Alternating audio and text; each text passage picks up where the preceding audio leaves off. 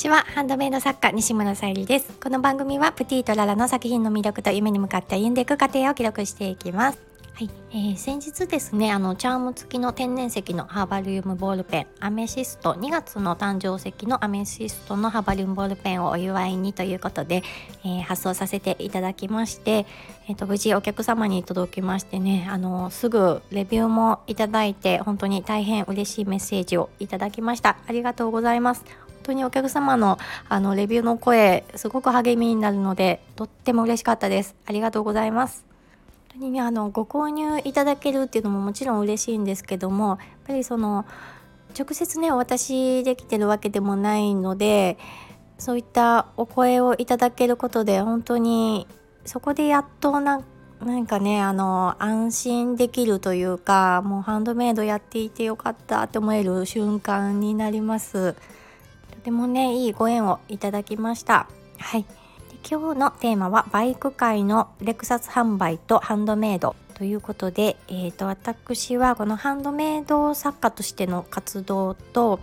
えー、副業として、えー、バイク屋さんで働いてるっていう内容を、まあ、何度かねあの配信でもお伝えさせていただいております。でね、あのブログにも以前はねあのバイク屋さんの状況とかお仕事させてもらってる姿っていうのを載せていたことがあるのでご存知の方もかもあのいらっしゃるかもしれないんですがこのねあのちょっとバイク屋さんっていう表現を私は改めようと思いました。どうですかね？バイク屋さんっていうとどういうイメージを持たれるでしょうか？というところでえーといろいろねあのバイク屋さんっていうとスクーターとか並んであの販売されているまああの工場に近いね感じのバイク屋さんであったりあとはあの正規ディーラーでもう高級車がねあの並んでいる本当にそれこそ今ちょっとタイトルにもつけましたレクサス。まあ分かりやすく言うとそういうレクサスとかね並んでいる、うん、雰囲気のバイク屋さんもあります。でその私が勤めているのは校舎の方で「トップガン」っていうね映画でトム・クルーズが乗ってトム・クルーズさんがね乗っていたバイクを取り扱っている川崎プラザというところで働いております。えー、トム・クルーズさんがね乗られていたのはあの忍者 H2 カーボンというのと忍者 GPZ900R っていうバイクが有名かと思うんですがもちろんねちょっとね男性でバイク好きな方じゃないとご存じないかなとは思うんですけどもでも忍者 H2 クラスになってくると300万とかねそういう何百万単位のあの商品を販売させてもらっているところに勤めております。ちょっと余談ですが、まあ私の仕事内容はその事務系のお仕事と、あとはお客様がね、ご来店された時の接客、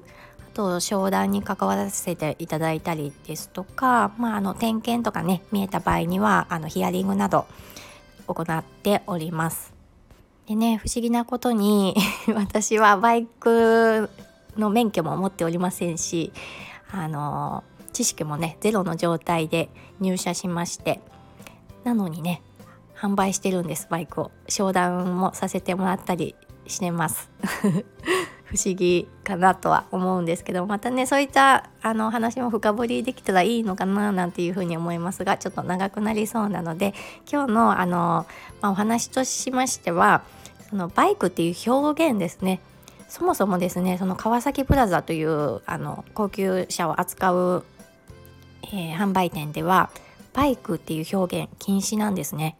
もちろんねあのお客様とのお話の間でバイクっていう風にね言っちゃったりするんですけどあの、うん、SNS でねブログとか書く際には必ずモーターサイクルという表現でないといけないんです。でやっぱりバイクっていう表現とバイク屋さんっていう表現と、うん、例えばまあモーターサイクルうんあとオートバイのディーラーっていう表現だとまたねイメージがなんか違うのかなっていう風にも感じます。で私自身もその川崎プラザというところで働かなければあのバイ、うん、知らない人からしたらバイク屋さんって言った方がね伝わるかなと思って、まあ、お話しする際にはあえてその表現を選んでました。ですがまあ音声配信とかねするにあたってイメージっていうものもあの音声でしか言葉でしかね伝えられないのでちょっとね言い方をまあオートバイディーラーとかそういった言い方にねちょっと変えたりしようかななんて思ってます。でね今の時代はやっぱりこういう音声配信でありますとかあと SNS 文章でのね配信多いかと思います。で、まあ、何が言いたいかと言いますとその文字や言葉音声での配信では一つ一つねあの扱うね言葉に気をつけるというか、まあ、お客様の想像につながるような、ね、言い方が必要なのかなっていうふうに思いました。で私は決してねこの音声配信聞いていただいても分かるようにあの話し方も上手じゃないですし言葉の選び方もすごく下手くそなので あの、まあ、自分のために撮っているような感じになるんですけども 例えば、まあ、ハンドメイドの私ですとアクセサリーとかあの作ったりするんですがその際に取り扱うね、まあ、素材っていう表現一つにとっても、まあ、パーツっていう言い方もありますしあとはまあ、えー、プラスチックのねあの素材っていう言い方もあるんですが、まあ、アクリルって言ってみたりとかもちろんねあの違う風にあんまりあの変換しない方がいいとは思うんですけどレジンであったりとかあとはレジンをね樹脂っていう言い方をしたりですとか時にねお客様に分かりやすくねあのイメージしていただくためにそのモーターサイクルをバイクって言ったりするのと同じように時にねあの変換って必要かなとは思うんですがやっぱりその扱う言葉によってショップのイメージっていうのがやっぱり違ってくるかなと思うので私もねこれからあの配信などさせていただくにあたって